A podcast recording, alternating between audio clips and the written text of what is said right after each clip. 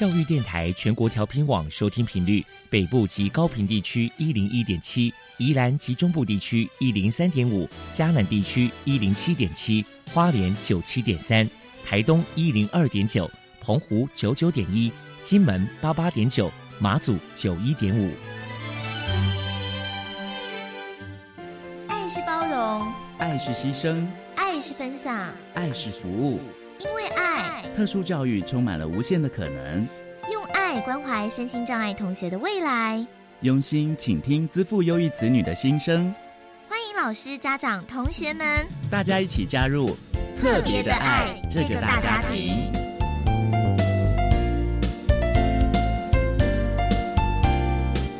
本节目由教育部学生事务及特殊教育司指导，国立教育广播电台监制。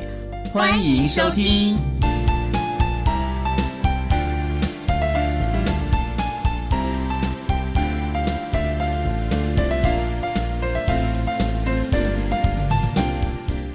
因为爱，我们在空中相会，欢迎您再度收听特别的爱，我是小莹。这个节目在每个星期六和星期天的十六点零五分到十七点播出。在今天节目中，将为您安排三个部分。首先，在“爱的小百科”单元里头，波波将为您安排超级发电机单元，为您邀请台湾无障碍协会的理事长林俊福林理事长为大家介绍台湾无障碍协会的相关服务，希望提供家长、老师可以做个参考。另外，今天的主题专访为您安排的是《爱的随身听》，为您邀请国立和美实验学校总务处的主任林泽瑜林主任为大家说明另一种考量，谈无障碍友善环境的建构，希望提供家长、老师可以做参考。节目最后为您安排的是《爱的加油站》，为您邀请国立和美实验学校学务处的主任张丽媛张主任为大家加油打气喽。好，那么开始为您进行今天特别的爱的第一部分，由波波为大家安排超级发电机单元。超级发电机，亲爱的家长朋友，您知道有哪些地方可以整合孩子该享有的权利与资源吗？不论你在哪里，快到发电机的保护网里。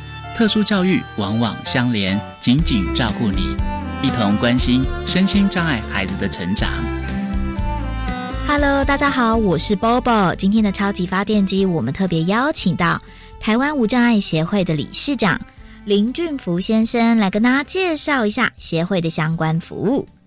首先，我们先请理事长来谈一谈台湾无障碍协会提供哪一些服务项目。台湾无障碍协会一开始为了争取声音障碍者的福利跟权利，哈，我们是一个综合性的一个社团，但是。早期的时候，我们都是以法律跟宣导作为我们的手段。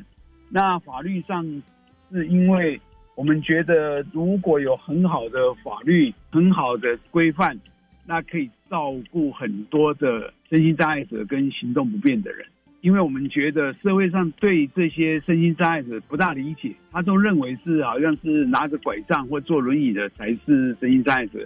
其实不只是这样，政府的规范下有很多的类比，有心智障碍的，有有视障的，后来就把精神障碍的这些全部通通规范在里面。所以我们最早开始的时候是就这两个方面，尤其在于因障碍福利法令，从残障福利法一直到现在的最新的因障障碍者权益保障的这样的一个法令的演变。我们在这个中间都做了很多的努力，包括特教法啦，一些相关的法令。那后来又加上前几年开始，这些声音障碍者都会老嘛，哈。那老了以后要怎么办呢？所以我们协会里面就会多了很多有关于老人照顾、长照二点零的这样的一个业务。接下来，我们请您分享一下，为了推广无障碍的理念。台湾无障碍协会过去曾经举办过哪些活动与人们互动交流呢？过去有很多的活动，哈，包括身心障碍者的就业博览会，以前的抚恤展览我们也办过，我们也有推动特教法的修改，啊，就是说对于学生的一些权益，然后呢，后来有关于无障碍的旅游、无障碍的法令，好像现在国内很多无障碍的法令，当初就是我们协助政府来制定的。就是说，我们的公共建筑物，还有我们的新盖的建筑物，甚至到现在的交通、公园、医院，最近的话就是在推动诊所的这种无障碍，这个都是我们过去用很多的活动去涵盖。对于协会来讲的话，我们每年都有两一个最大型的活动，一个叫做上半年的是五月有一个协助爱心妈妈选拔，这是全国性的。就是我们让抚养这些身障者的母亲，他们现身说法，跟社会、跟政府告诉他们，照顾一个身心障碍者、一个身心障碍的家庭里面的困难，还有他们的需求是什么。二十九年前呢，我们办的第一届，后来总统都有接见。那总统本来接见是半小时，后来呢，听这些妈妈讲的，他也很感动。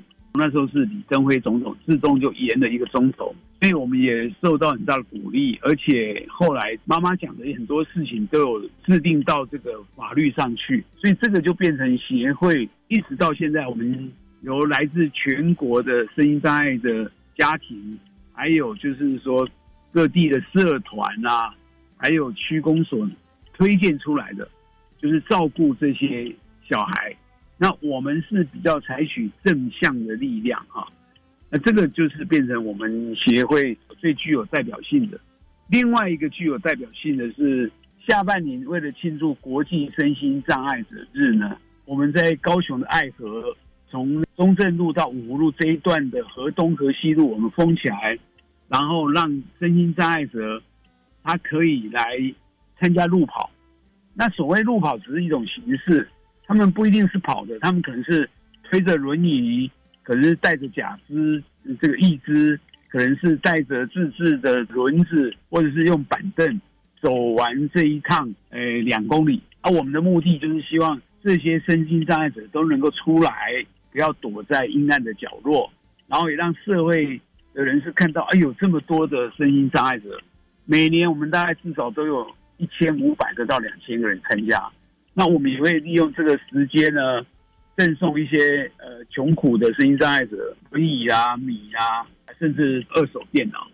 这个是我们协会每年都一定会举办的两个最典型的活动，其他的都是属于呃零星的或是因应时事的，比如说推动身障者的权利公约。那我们也曾经办过全省的用三轮机车绕台湾一圈的活动。去宣导，有很多的活动都是这样子引起的。请教一下理事长，目前台湾的无障碍环境空间还有哪些需要改进的呢？我觉得最大的是人的观念。像现在台湾的无障碍，其实比二十年前实在是进步的太多了。但是我所谓的观念是怎么样？譬如说，我们有画很多的身心障碍的停车位，可是百分之八十都是一般人占据。包括一些交通的要道，有机场，还有这个铁路，而且占据的竟然是机场的高阶主管，或者是一些建筑物的一些高阶主管哈，所以实在是很不好的。然后第二个就是说，像很多的街道，尤其是台湾有通道，很多都是被汽车所占满，或者是被汽车占满，所以坐轮椅的朋友要通过这些道路。说实在，实在很危险，所以我是觉得第一个要呼吁的真的是观念，因为大家如果都有遵守法律的观念，尊重每一个人的观念，那我觉得我们的无障碍才能够更上一层楼。因为硬体的建设是有限制的，可是人心的无障碍还是推动无障碍最大最大的力量。在于一些形式上的无障碍，比如说像现在建筑物。如果里面无障碍的话，你拿不到使用执照，这个都是我们过去很多朋友大家努力出来的。那现在其实都有照这样在处理。那接下来就是说，无障碍怎么融入我们的都市美学里面？不要把无障碍特别突出来，然后特别难看，让大家都能够接受。我觉得这个也是协会在这两想要去持续去推动的。再来，我们请您破除一下一般大众对于无障碍有哪一些错误观念。第一个错误的观念，就不要认为无障碍只是给这些身心障碍者。其实行动不便的人包括很多，譬如说这些孕妇，他们也需要无障碍；搬重物的工人，他们也需要无障碍。更何况现在台湾是个高龄社会，这些爸爸妈妈、祖父、爷爷，他们都需要无障碍。所以呢，我们现在政府在提倡居家养老，或者是提倡社区养老。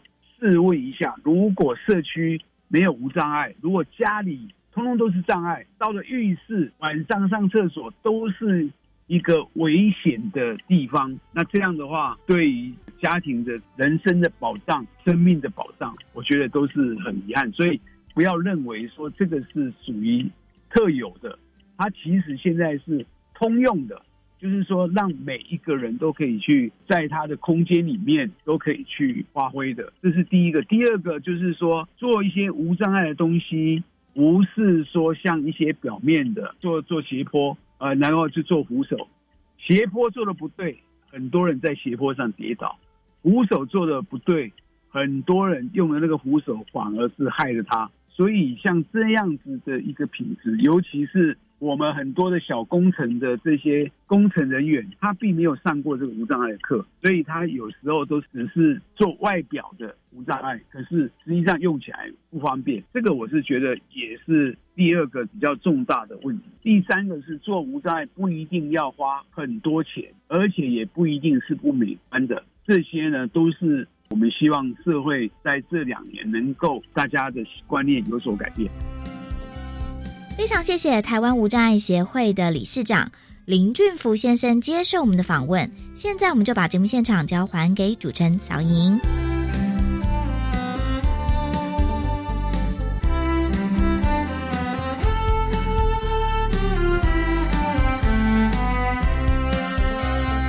谢谢台湾无障碍协会的林俊福理事长以及 Bobo 为大家介绍了。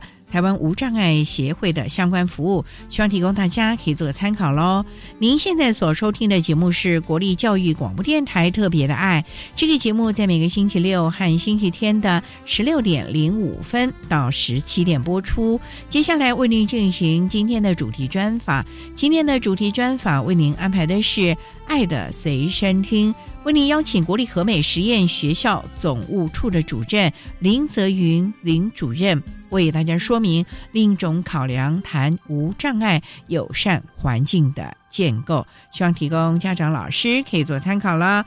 好，那么开始为您进行今天特别爱的主题专访，《爱的随身听》。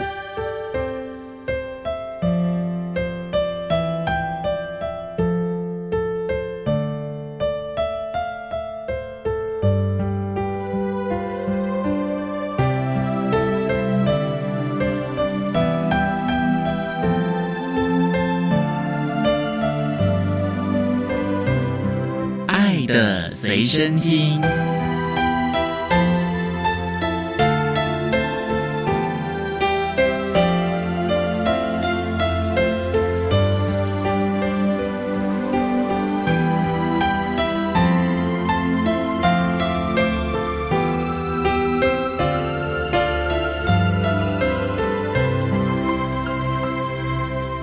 今天为大家邀请到的是国立和美实验学校总务处的主任。林泽瑜林主任，主任您好，大家好。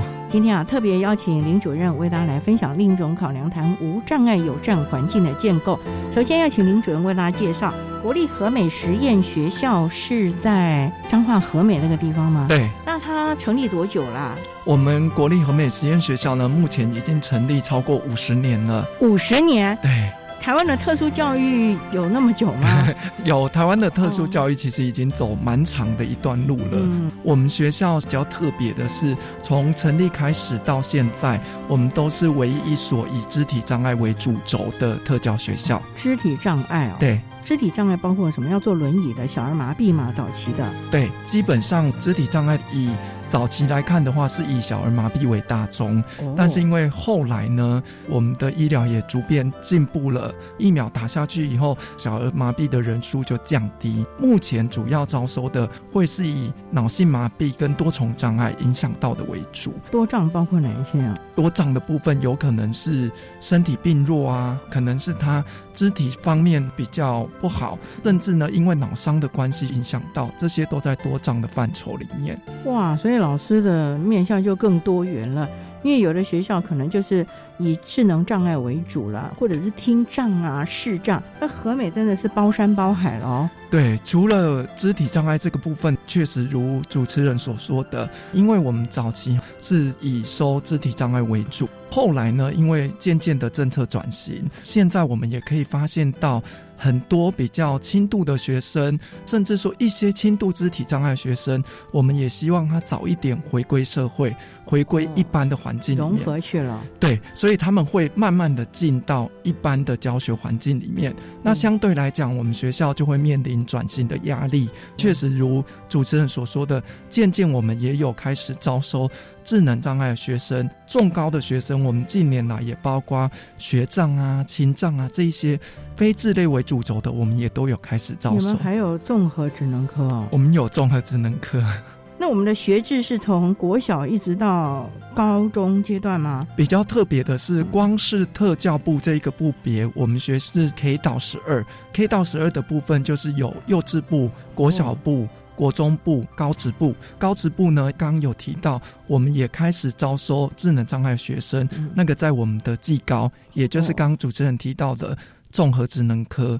那另外呢，我们还有一个综合高中。综合高中招收主力就是我们的肢体障碍啊，包括刚刚提到的学障的学生、情障的学生，这一些都是进到我们的重高里面。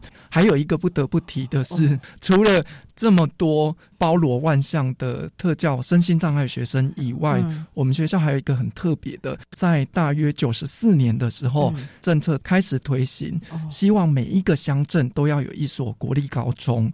那那时候呢，我们学校就被选中。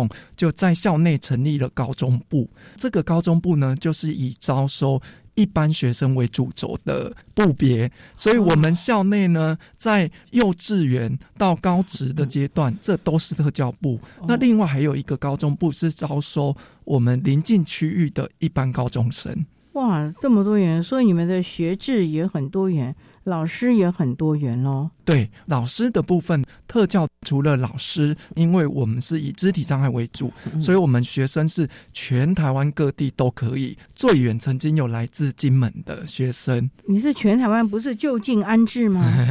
我们因为是肢体障碍专门的学校，所以我们所有的硬体跟学制方面都是往肢体障碍的专业方向提供服务，所以会跟一般智类的。有稍微一般特教学校不一样，会有一些落差。那孩子就要住校了吗？有有一部分的孩子，目前我们特教部大概两百多位孩子，应该有一半以上是住在我们学校。所以特教部大概是两百多位孩子。大约。那你的普通高中那个部分，普通高中的话大约是三百多位，比起来的话，我们的比率大概是一位升降生对应一点五位高中部学生，也就是一般生。所以相对来讲，这个环境是非常特别的，因为一般都是一般生为主轴的教室环境，我们升降生可能是少数，可能一位到三位。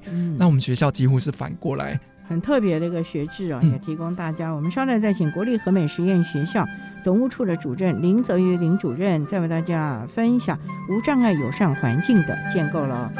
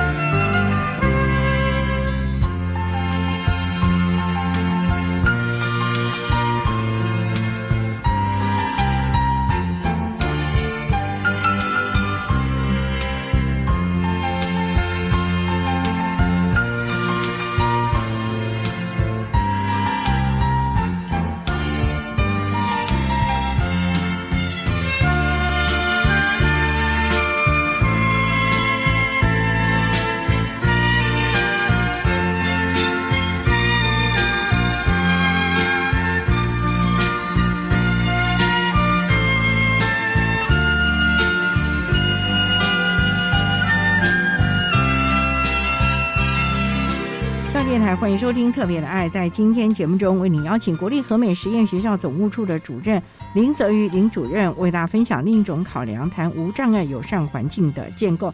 那刚才啊，林主任为大家介绍了国立和美实验学校，在全国应该算一个蛮特别的一个学校，有一般生，也有特殊生。可是它本来是一个特殊教育学校，因应了每一乡镇都有一个高中，所以招收一般生，采取大融合了。那我们的一般生在这跟我们的特教生生活在同一个校园里面了，没有一个围墙隔开吗？这个部分呢，一定要来好好的说明，因为除了我们的学制特别以外，我们学校呢可以发现，大家刚听到会觉得，哎，怎么会叫做和美实验学校？对哦，对，而不是叫做特殊学校。主要呢，就是因为我们这个学制的特殊性。那还有刚刚主持人提到的，我们的特教生跟我们的一般学生几乎是达到一比一点五比例，这个是相对来讲非常高的。嗯，那当然我们也要善用这个机会，让所有的环境都成为一个无障碍的环境，因为我们最终还是希望可以透过。环境上的融合，透过教学活动，还有包括我们所有的课程设计，都可以让这一些生长生跟一般生在日常的生活、学习，甚至课后的活动当中都有所融合。自然而然呢，不仅是让我们生长生可以提早适应一般生，我们一般生呢，其实受到这样子的刺激，他也慢慢的可以去发展出。比其他一般比较少接触生障的人，相对来讲，他的同理心啊，为他们着想的部分会比较多。不过我很好奇，当初成立这个实验学校，地方耆老没有意见嘛？因为我们记得有好多身心障碍的要成立什么社区家园啊，或者成立一个服务据点，都被当地社区的居民抗议。那我们和美这个地方的家长们的态度是，不会说我的子弟们。来念和美，跟特教的孩子在一起。确实，如主持人所讲的，我们特殊教育的发展，毕竟呢，它是会受到一部分的阻力，特别是大家在不了解的情况下，对于身心障碍者肢体上的缺陷、外观上的缺陷，会感到有一些的恐惧。我们学校呢，很幸运，我们在早期设立的时候，因为我们的地点算是比较偏僻，所以。比较少遇到这样的阻力，但是呢，有一个很关键的是。我们的前人呐，我常常在学校里听校长讲说，前人种树，后人不一定乘凉，但是至少后人可以循着前人的轨迹去创造更好的环境。我们学校就是这样，我们早期呢在建制的时候就是以无障碍为主，所以我们每一栋的建物，包括校园里面，从进了校门到校门的尾，到宿舍。到我们的教学区，到我们的餐厅，到我们的体育馆，全面都是平坦的坡道，就是我们都要让学生能够自在的到各个环境里面，这个是我们特殊的地方。这要花费多少的心力啊？甚至于建筑的改善呢？我觉得这个是学校有心真的来做，不然你看，我们其实现在有很多的学校，虽然我们的建筑法有规定，可是有些学校还是挚爱男性，因为可能老旧建物啊，或者是等等的了啊。好，我想呢，我们国立和美实验学校这样的一个做法，也提供大家可以做个参考。稍待再请国立和美实验学校总务处的林泽宇主任，再为大家分享无障碍友善环境的建构。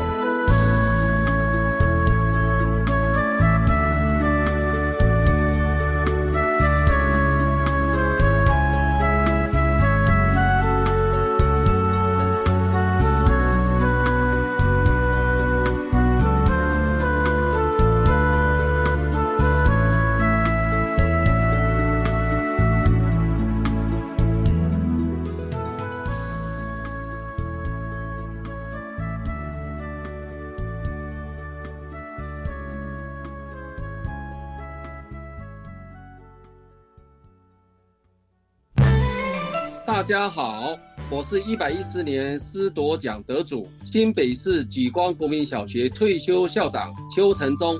教育是一种力量，是一种影响力。老师引导孩子从懵懵懂懂，逐渐发展成为一个成熟的社会人，成为有素养的世界人。我们有责任让孩子在拥有教育爱的肥沃土壤中学习、成长、发展与茁壮。疫情期间大家都在线上上课，不知道身心障碍学生的学习需求和权益有没有都被照顾到了？教育部已经编制大专校院身心障碍学生线上学习参考指引，包含不同障碍类别学生特殊教育需求，提供各校老师、资源教师以及家长运用。相关资讯请参考教育云线上教学便利包讯息公告。以上广告由教育部提供。哦，最近很不顺，家里蚊子又多啊，今天又觉得头痛发烧，该给师傅看看了啦。是不是还有后眼窝痛、肌肉关节痛？出诊。哎，啊，你怎么知道？你也是哦。哎呀，这是登革热症状，家里积水要肠道，否则容易长病媒蚊，引发登革热。啊，这么严重哦。对呀，赶快去看医生啦！有问题就打一九二二防疫专线。以上广告由卫生福利部疾病管制署提供。管那么的水，罗嘎西木啊！大家好，我们是欧开合唱团。您现在收听的是教育电台。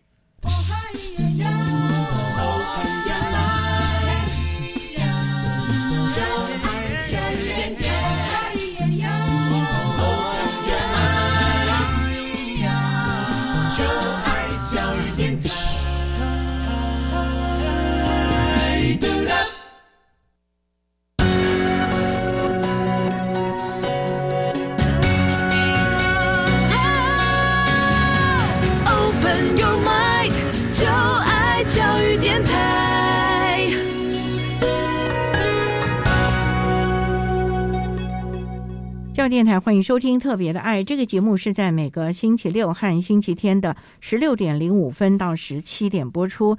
在今天节目中，为你邀请国立和美实验学校总务处的主任林泽瑜林主任为大家分享另一种考量，谈无障碍友善环境的建构。那刚才啊，林主任为大家简单的介绍了国立和美实验学校的无障碍建构，从当初设校就慢慢慢慢的改进，可以说是全国啊，我们不能说。后无来者了，可是是前无古人的无障碍的校园环境啊。不过我们也知道了，总务主任呢，那当然就是学校所有的修缮啦。哪里漏水了，哪里要改进啊，都完全是总务主任。可是总务主任本身也要有愿意做的心态，以及要有相关的专业，知道该怎么去改善，才能跟厂商谈条件，也才能做相关的招标的工程啊，等等的。所以在这个部分，想请教主任啊，在。校园中啊，您说从大门一直到你们学校最后每一栋建筑物，在当初啊，你们都是怎么考量的呢？因为我们在讲无障碍，可是我就常看到那个坡度有的其实很陡哎。对。那我看那个轮椅会倒退路哦，变成好汉坡，对不对？对。有那个拐杖的走下去，我看它也是滑倒呢，所以我觉得那也是不到位的吧。所以这个部分主任能不能跟大家来谈一谈，在校园中哪些的位置角落要特别注意？安全性的问题呢？无障碍坡道啊，无障碍的环境啊，等等啊。好，谢谢主持人。这个问题呢，也是今天很想跟大家分享的。因为刚刚主持人前面也有提到，我们和美环境的特殊性，包括我们一般生进来以后，大家会慢慢发现。我们身心障碍学生用的东西，他们所处在的环境，一般学生可以适应吗？在我们学校这样子走下以后，已经实证了，确实是可以的。那要怎么达成这一个无障碍环境？刚刚提到前人的努力，那包括我们这一辈人如何去做更。宽广的思考跟如何把这样子的经验传承下去，最重要的就是说，我们不是集合一个人或是两个人的力量，我们是集合大家的力量。这个所谓的大家，除了包括老师。包括行政人员，甚至工友，包括学校的专业团队，最重要的是要邀请家长跟学生，也就是实际的使用者一起来参与。所以影响很广哎。对，包括我们另外也会再找一些专家学者啊，给我们一些意见，让我们可以在实物跟理论上得到平衡。嗯，不过主任呢，您讲家长啦，还有我们主要的学生嘛？对。特教学生他们会知道他们哪里用的不好。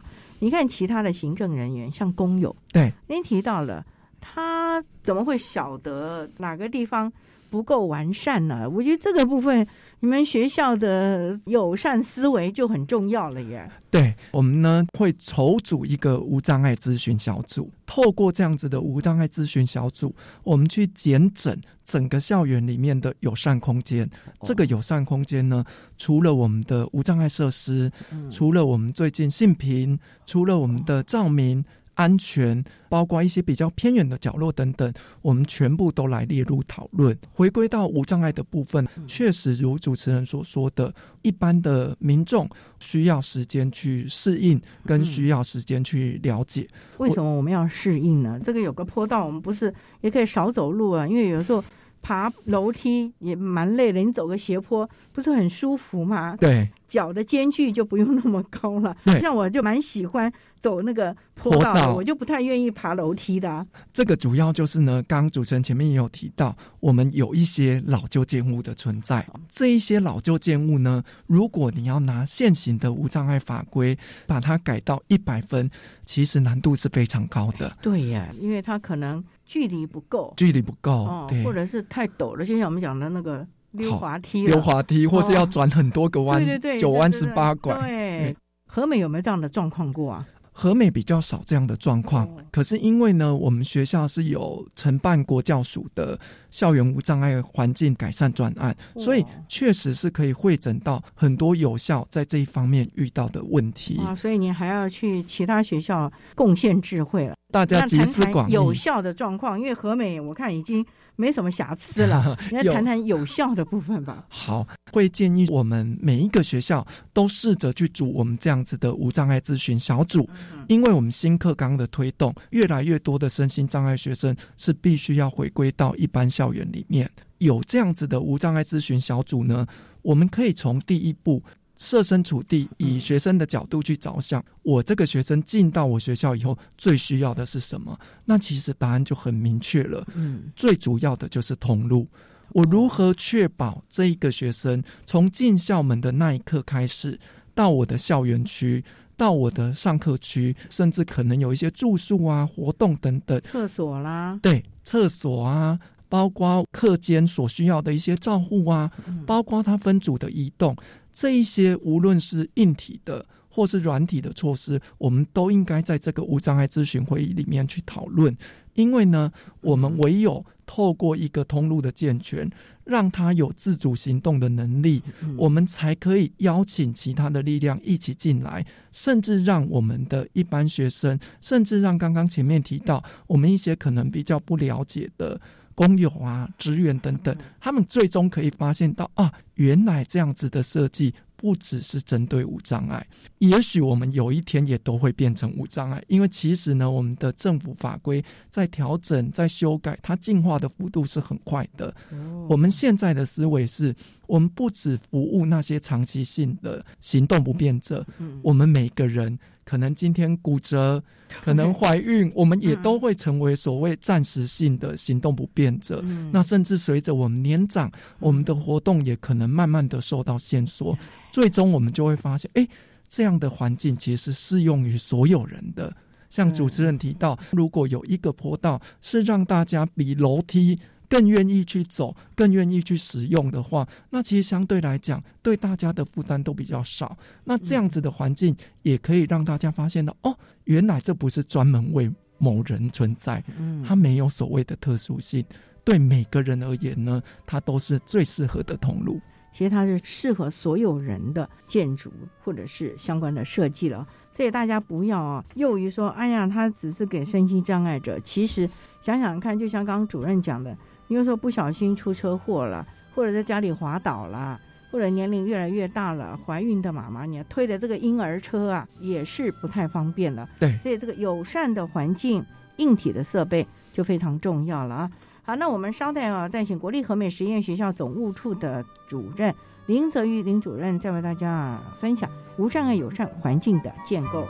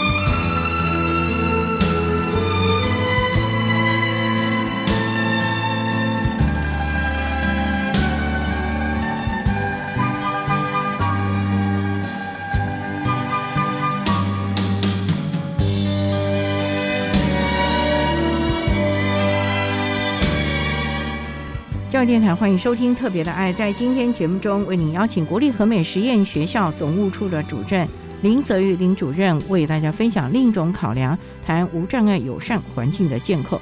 那刚才啊，主任你都是谈到了这个硬体啊，例如什么坡道啦、那个门槛啦、友善厕所啊，甚至于危险角落照明等等。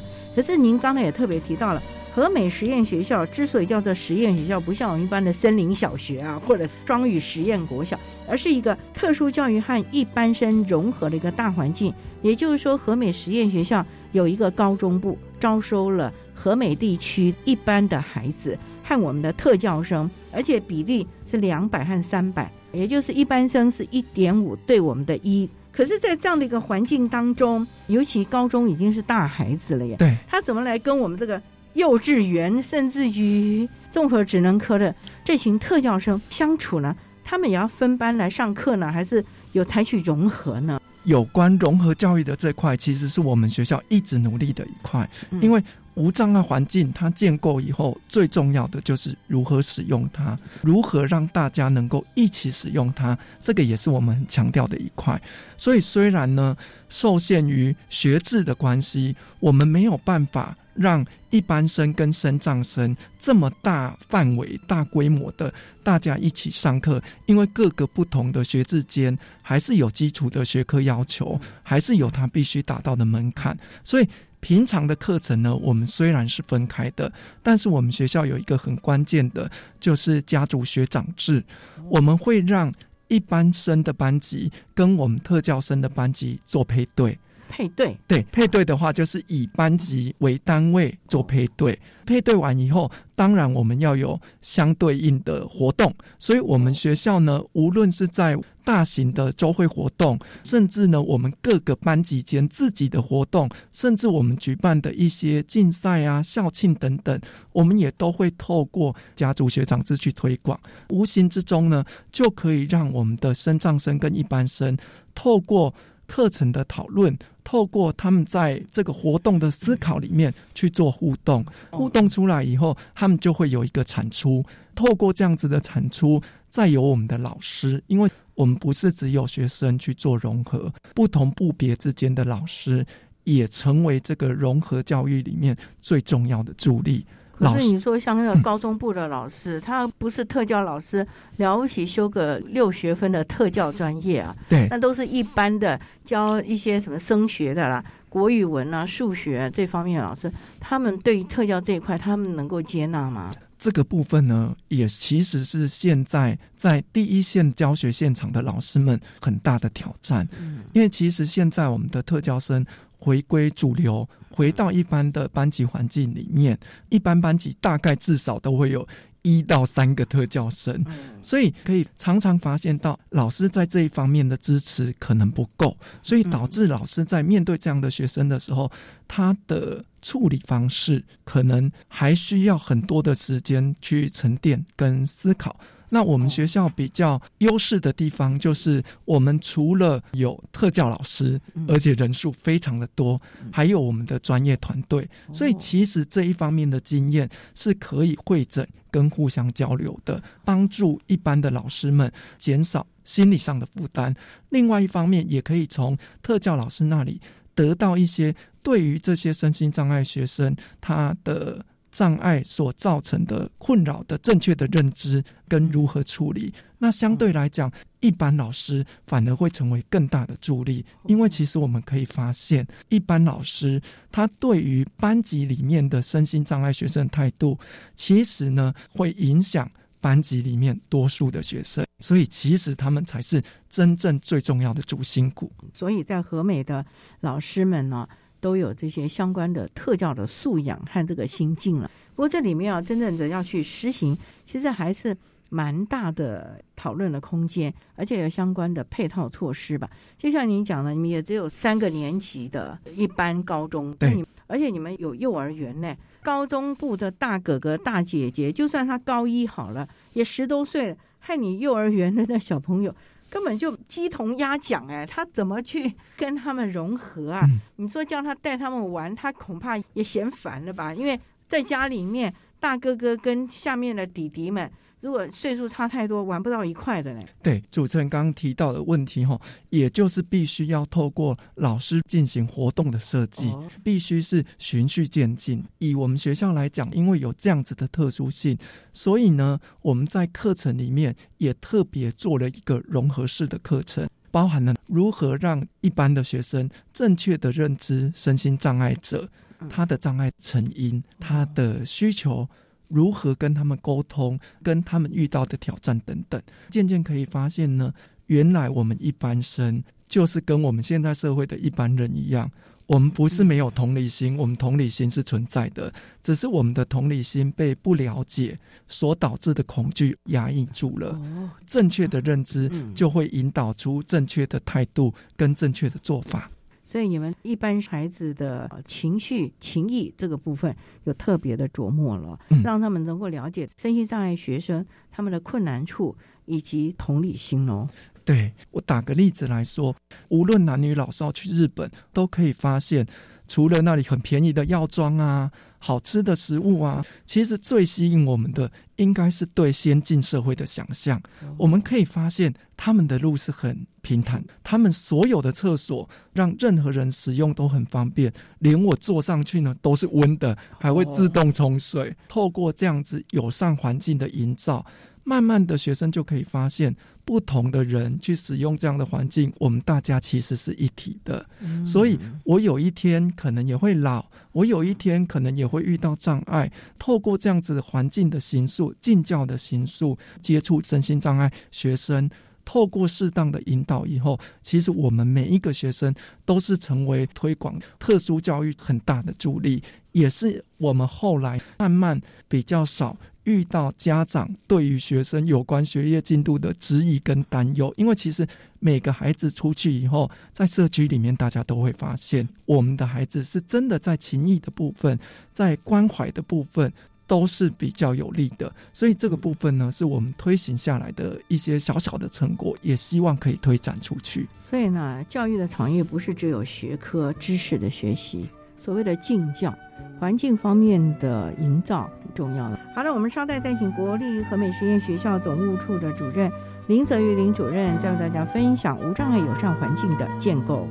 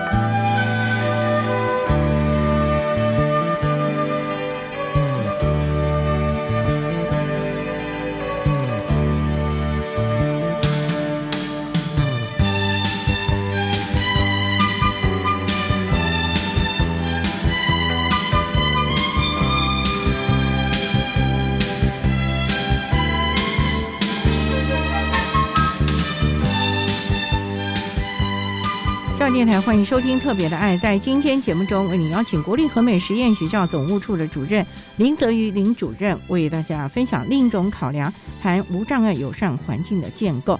那刚才啊，主任为大家谈到了和美实验学校对于有形的硬体的建设、无障碍友善环境，甚至于软体的同学之间的互助合作以及了解，这是一个大家庭的友善环境。不过近几年呢，政府也都还蛮重视友善环境的建构。你看，我们各县市政府骑楼坡度啦、机车退出骑楼啊等等的，就是希望大家能够有一个友善的空间。在这个部分，学校体系又是怎么样的来打造这样的一个友善环境呢？主持人刚刚有提到呢，我们目前各县市政府在公共环境上有慢慢的改善我们的通路。那其实呢，每个人每天遇到的就是通路。其实我们也可以发现，很多通路呢做好了以后，不是人在走，可以发现东长了一台车，西长了一台车。慢慢的呢，又开始出现被设了我们所谓的围篱啊等等，相对来讲，它又衍生出了新的障碍。其实，在校园里面，早期也有这样子的状况哦。学校也会，学校也会，因为大家可以发现，现在我们都是开放校园，所以校园里面除了有学生使用，在某一部分特定课后的时间，也会有校外的人士进来。校外的人士进来，可能会骑车啊，可能会开车啊，就会。不容易控管，那要怎么样去改善这样子的环境呢？其实我们可以发现，慢慢的，我们还是要从软体的部分再回推到硬体的部分。软体跟硬体之间的融合，其实国教署已经非常努力了。从九七年开始，我们政府的无障碍法规建立以后，国教署也同步启动了校园无障碍改善专案。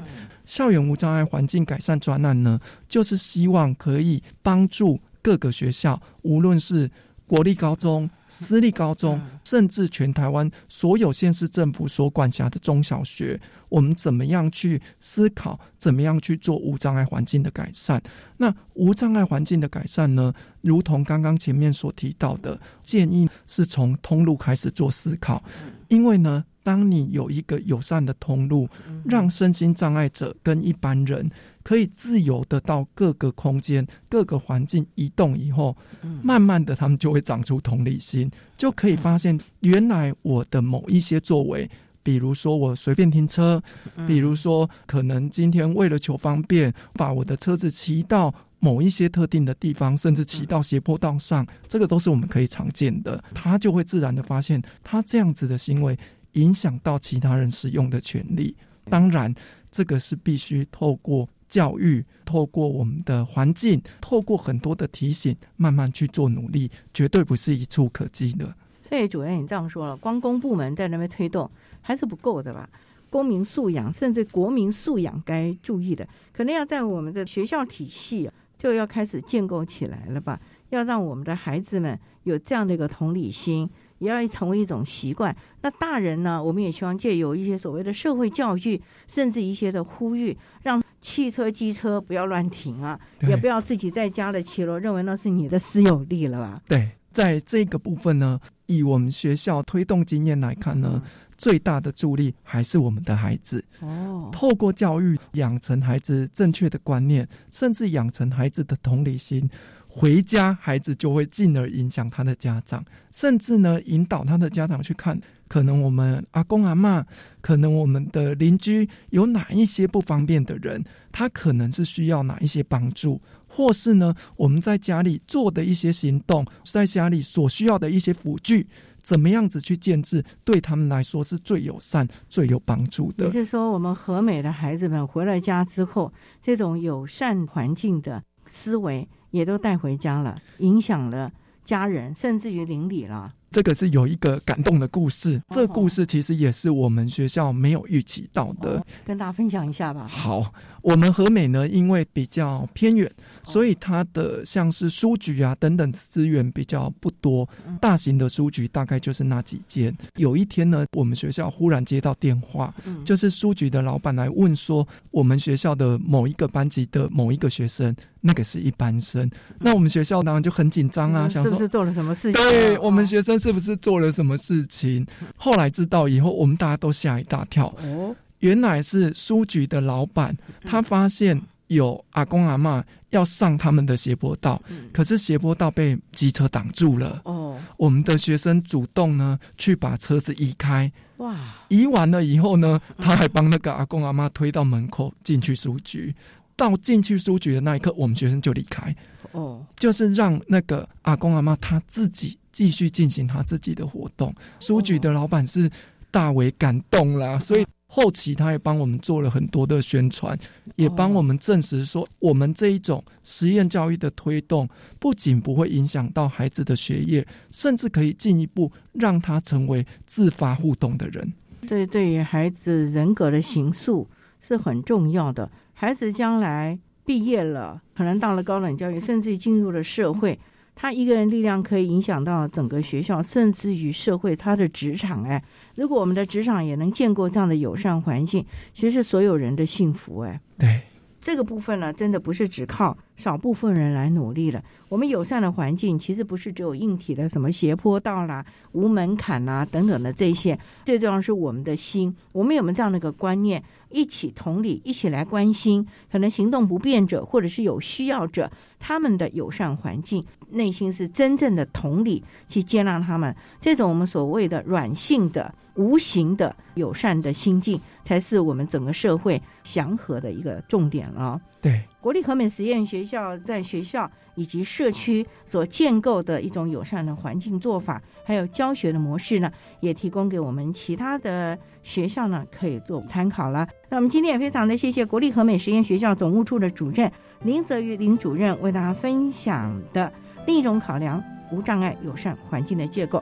非常谢谢你，林主任。谢谢大家，也希望大家有机会呢，可以到我们学校来参观。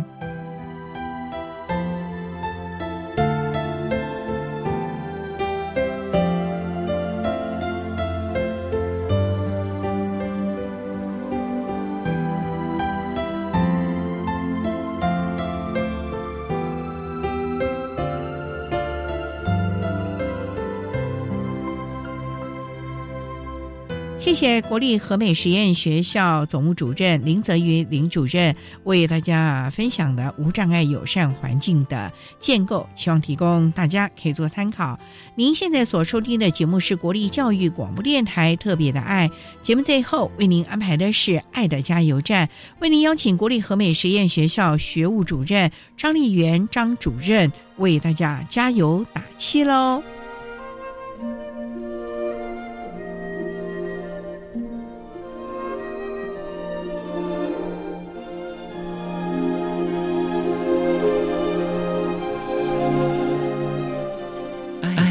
加油站。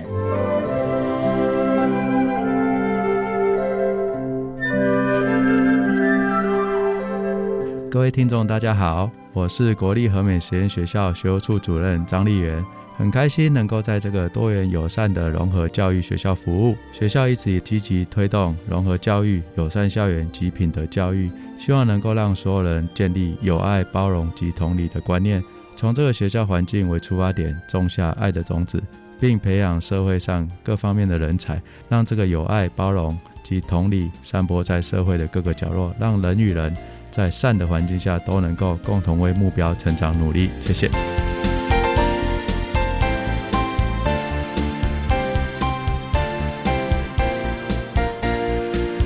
节目就为您进行到这了，感谢您的收听。在明天节目中，为您邀请获得一百零九年友善校园学务辅导绩优的主管，国立和美实验学校学务处的主任张丽媛张主任。为大家说明，大家一起来谈多元融合友善校园的实践，为大家介绍了国立和美实验学校全校学生融合活动的设计，例如圣诞晚会等等，提供大家可以做参考了。